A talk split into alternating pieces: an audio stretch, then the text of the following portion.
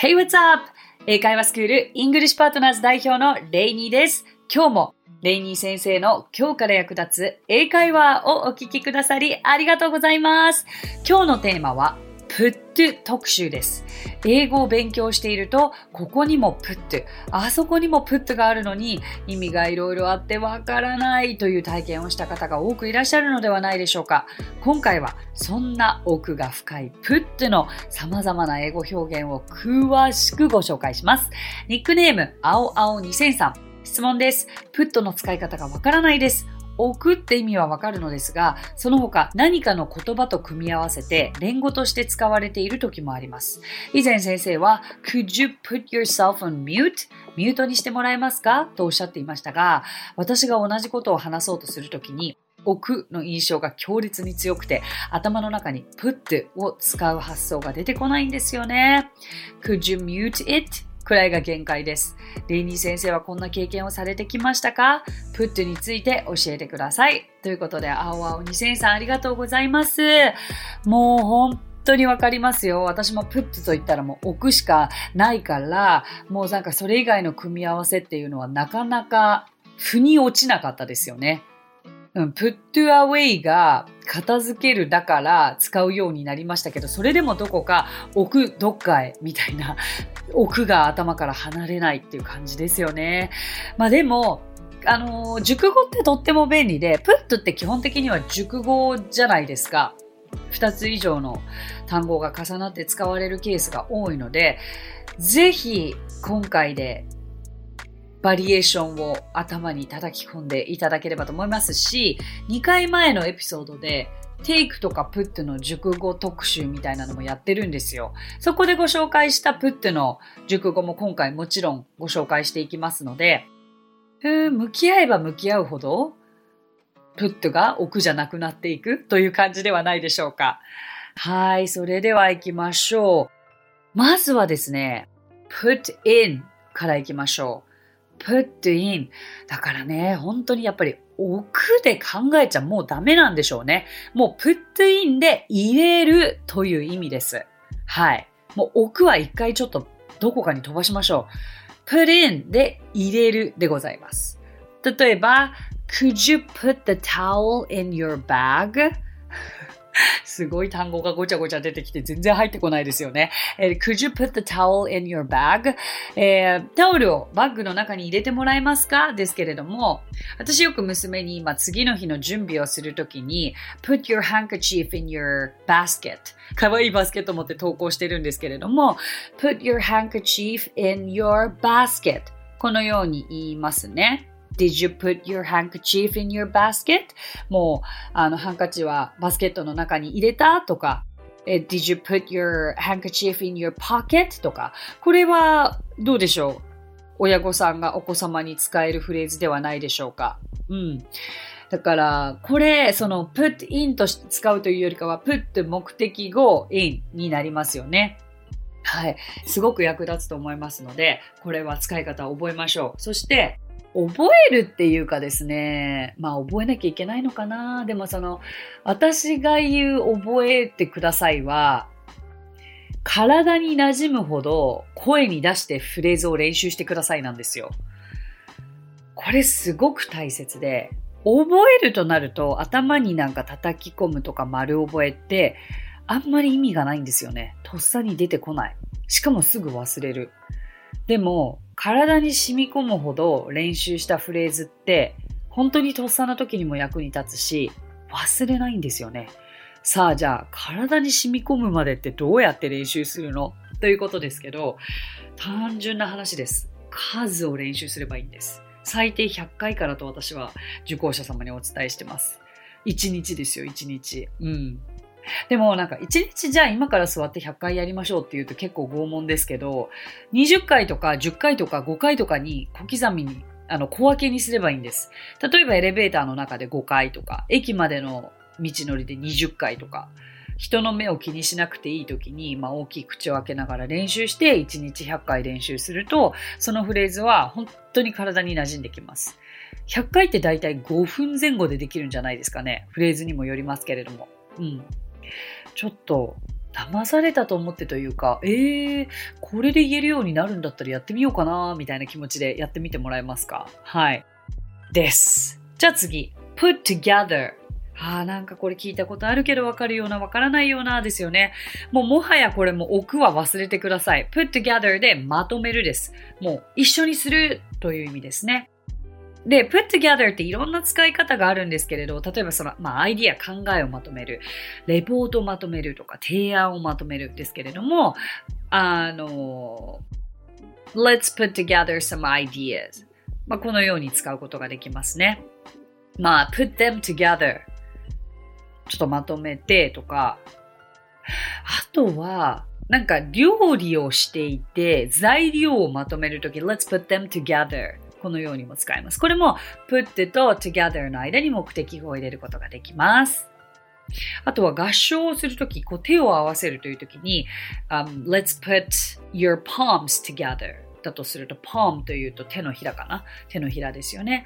Let's put your palms together とか I put my palms together とか You should put your palms together まさにこれが手を合わせている状態ですのでこの表現も覚えていただけるといいかなと思います。じゃあ次には、あの、前々回のエピソードで出てきた put away ですね。横に置くとか片付けるというふうにその時はお伝えしましたし、どこかに追いやるという表現ですね。前々回のエピソードでは、ご紹介した例文が put away your books put away your books 本を片付けてという意味でしたけれども、うん、put them away だったら、まあ、それらをどこかにやって片付けてというニュアンスになります。そして次、え、ちょっと今回ご紹介した中でも特におすすめな表現が、えー、put down ですね。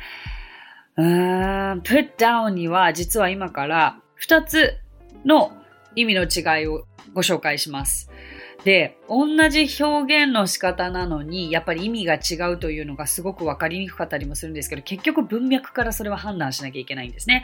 例えばまず一つ目、書くという表現があります。I put it down in my notebook.I put it down in my notebook. これ私多分最初に英語がわからない時に言われてたら、ノートをどこかに置くだと思ったと思います。ただし、この put it down で、ノートに書くという意味なんですね。write it down, write it down, write down と同じ意味になりますが、I'll put it down in my notebook. これすごく使えるので、ぜひ覚えてください。そして、今度は put down で、やはり下に置くという意味もあるんですよ。はい。I put my bag down とか、uh, I put it down とか、あの、だから本当に同じ言い方なんですけど、まあ、先ほどのものは in my notebook があるから、なんかこう、書くというのは分かりましたけれども、これがもし put your notebook down だったら、ノートをどこかに置きなさいという表現になります。はい。でも、put it down があることによって書く。で、2個目にご紹介したのは、目的語が真ん中に入るからそれを置くという意味ですよね。はい。put your bag down, put your hands down ですね。あの、put your hands up だったら手を上げるだし、put your hands down だったら手を下げる。このようにも使うことができます。で、次は、これも2回前のエピソードでもご紹介しましたが、put on ですよね。put on というと、これ着るに結びつきます？皆さん。ね、着ると言ったら wear がまさに思いつくかと思うんですけれども wear はどちらかというとこう身につけている着ている状態でも put on というと,、うんと着ている動作というイメージをしていただくといいかなと思いますね put your shoes on だとすると、えー、靴を履きなさい。という表現で put your coat on だとするとコートを着なさい、着てください。という表現になりますね。あとは、I'm putting my makeup on だとすると、メイクをしている、お化粧をしている。という表現にもなりますので、このプローンは意外によく使えますね。本当に身の回り、身につけるときに使うものですので、えー、ぜひしっかりと使い方を覚えていただいて、早速使ってみるといいかなと思います。あ、あと帽子を身につけるときにもプローンですね。put on your hat, put your hat on 両方使えます。さあ、いかがでしたでしょうか？青青2003いくつか、えー、プットにまつわる熟語をご紹介いたしましたが、結構今日ご紹介したのでもう put が置くというイメージから遠ざかったかもしれません。うん、そうやってでも、うん、あのフレーズから生きた表現を覚えていっていただけたらなと思いますので、お役に立てていれば嬉しいです。ありがとうございました。今日お話ししたフレーズや単語はノートというサービスの方で文字起こしをしております。ノートへのリンクは番組詳細欄に記載していますので、こちらもぜひお役立てください。さて、こちらリスナーの方から質問が来ています。ご紹介いたします。ニックネーム、にゃおさん。ところで質問です。とりあえず自分のペースでやれる英会話をと思い、このポッドキャストと恋人探しも兼ね、マッチングアプリで外国人とテクストのやりとり、定型文発話タイプのアプリをやっています。その発話タイプアプリは、自分の発音が英語表記されるのですが、want と won't の違いがなかなか発音できません。コツがあったら教えてください。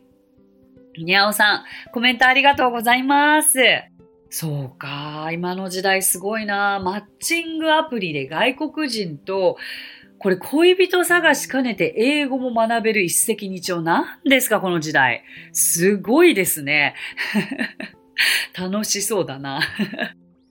はい、じゃあまずですけれども、じゃあそんな、そんなにゃおさんにおすすめしたい本があります。実はレイニー先生本というものがいくつか出ておりまして、その中でも、えー、今時恋愛英会話という本を出させていただいております。よろしければ、にゃおさん、あのこちら役に立つのではないかと思いますので、あの、本当にその英語での恋愛本ですよね。はい。こちらなんとですね、あの、ユリアン・レトリーバーさん、あの、芸人の方ですけども、あの、ご紹介してくださったりとか、ご購入いただいていたみたいで、ジャパンボーグで、なんと、ユリアンさんのカバンの中身チェックみたいな YouTube をたまたま、あの、フォロワーさんが教えてくださったんですけれども、あの、カバンの中に そのレイニー先生の今時恋愛英会話が入っていて、紹介されてました。びっくりしましたけれども、にゃおさんにぴったりなのではないでしょうか。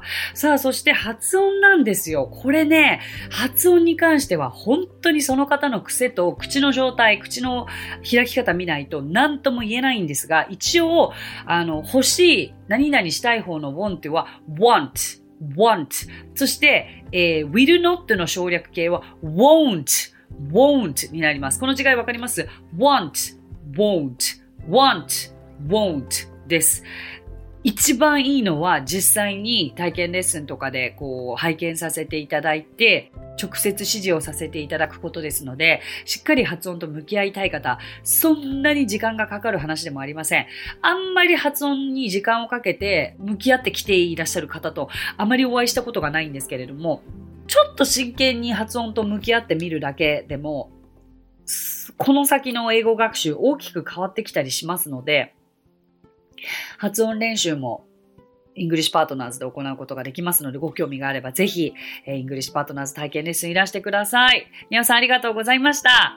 さて、この番組ではご感想やリクエストなどお待ちしております。番組詳細欄にあるリンクよりお気軽にご投稿ください。そして、Apple Podcast ではレビューもできますので、こちらにもぜひレビューを書いてもらえると嬉しいです。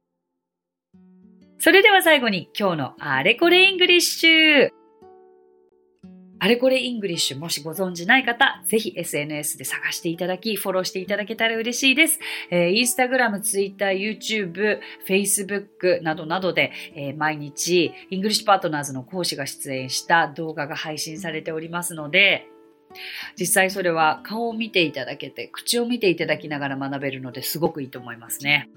今回は前回のエピソードに引き続きですね、必ず役立つ雑談英語日常編というものをお届けしていきたいと思います。雑談は英語で small talk ですね。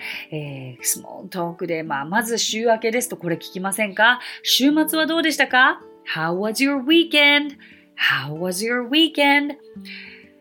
特に何もなかったよ、普段通りだったよと言いたければ Nothing special as usual Nothing special as usual 今週末は何か予定がありますか Do you have any plans for this weekend? Do you have any plans for this weekend? 友達とディナーに行く予定です。I'll have dinner with my friends. I'll have dinner with my friends. 新しい髪型いいですね。I like your new hairstyle. I like your new hairstyle. どこどこに行ったことはありますか ?Have you ever been to どこどこ ?Have you ever been to どこどこそして最後に、絶対そこに行くべきです。You should definitely go there. You should definitely go there. す、べ、て練習していただく必要もないのですけれども、このフレーズだったら今後自分でも使えそうだなと思うものがございましたら、ぜひお役立てください。ここで番組より1点連絡がございます。次回12月30日金曜日の配信ですが、年末のためお休みとさせていただきます。次回第153回は新年明けまして1月6日金曜日に配信いたします。今年もご視聴くださり本当にありがとうございました。来年2023年もどうぞよろしくお願いいたします。So that's it! Thank you so much for coming by. Thank you so much for listening. 今日もレイニー先生の今日から役立つ英会話をお聞きくださりありがとうございました。皆様とはまた来週金曜日にお目にかかりましょう。So till then, bye! さあ、ここでレイニー先生の活動を紹介させてください。まずはレイニー先生が主催する英会話スクールイングリッシュパートナーズでは私たちと楽しく英語を身につけたいという方を大募集。